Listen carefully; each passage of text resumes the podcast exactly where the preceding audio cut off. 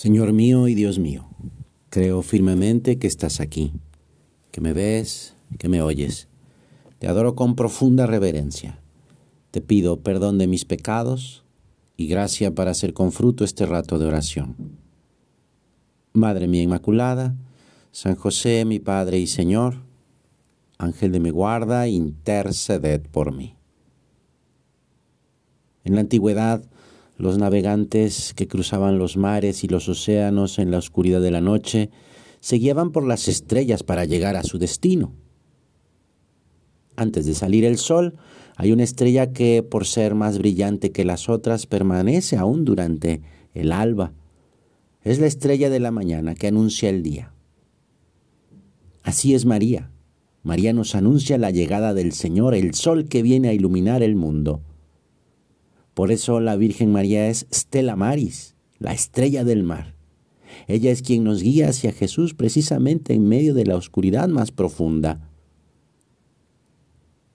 Un obispo santo decía, qué alegría sentimos al llamar a la Madre nuestra por su nombre.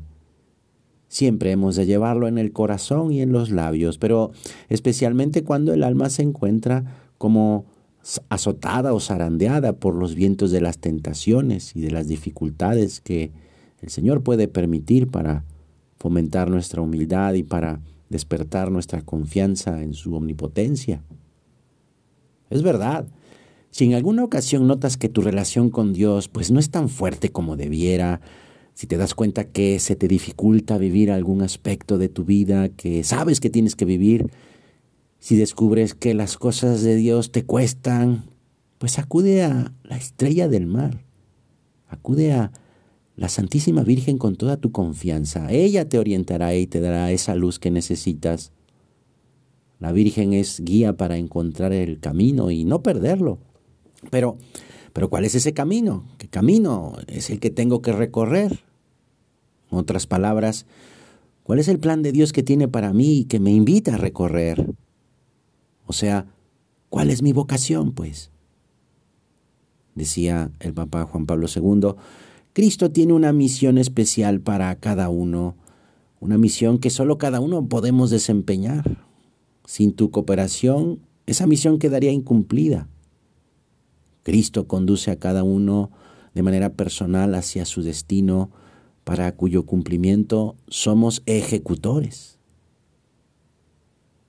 Míralo hoy a Él. Mira a Cristo. Acepta su ofrecimiento cuando te tiende la mano, cuando te abraza con la fuerza de su brazo y te muestra el amor tan grande, inmenso, infinito de su corazón sagrado.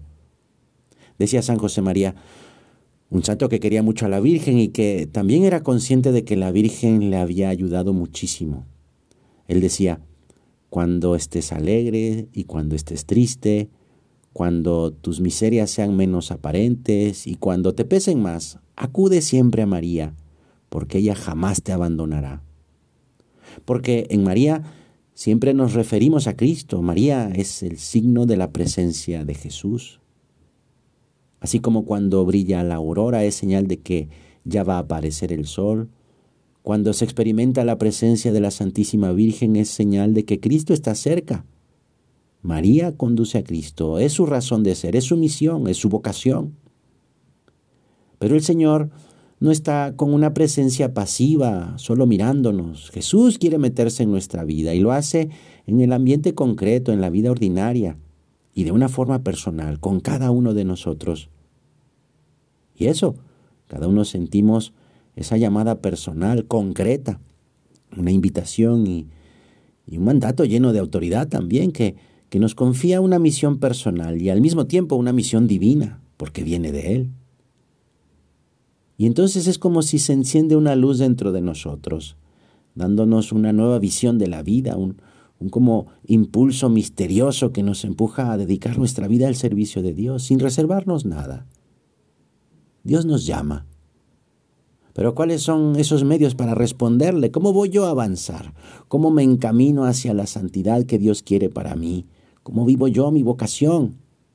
Pues mira, por el trato continuo con Jesús y con la Virgen, platicando con ellos, es decir, en la oración.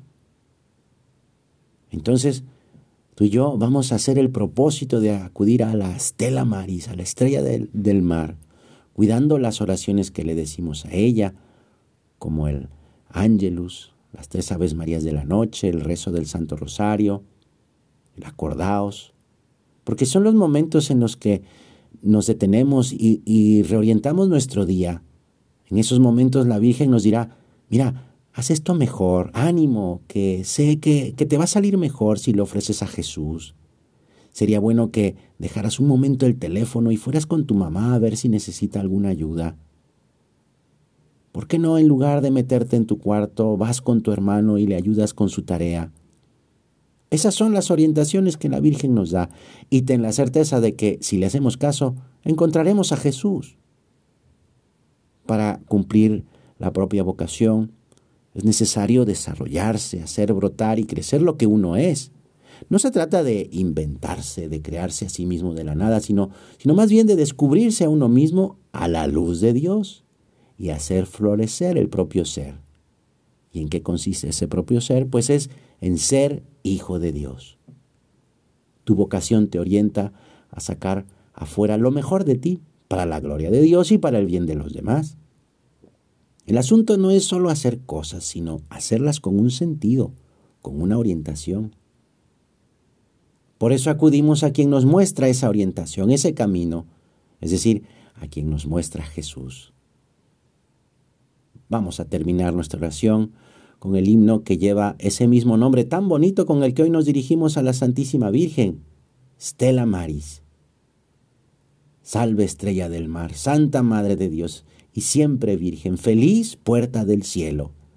Rompe las ataduras de los pecadores, da luz a los ciegos, aleja de nosotros los males y alcánzanos todos los bienes.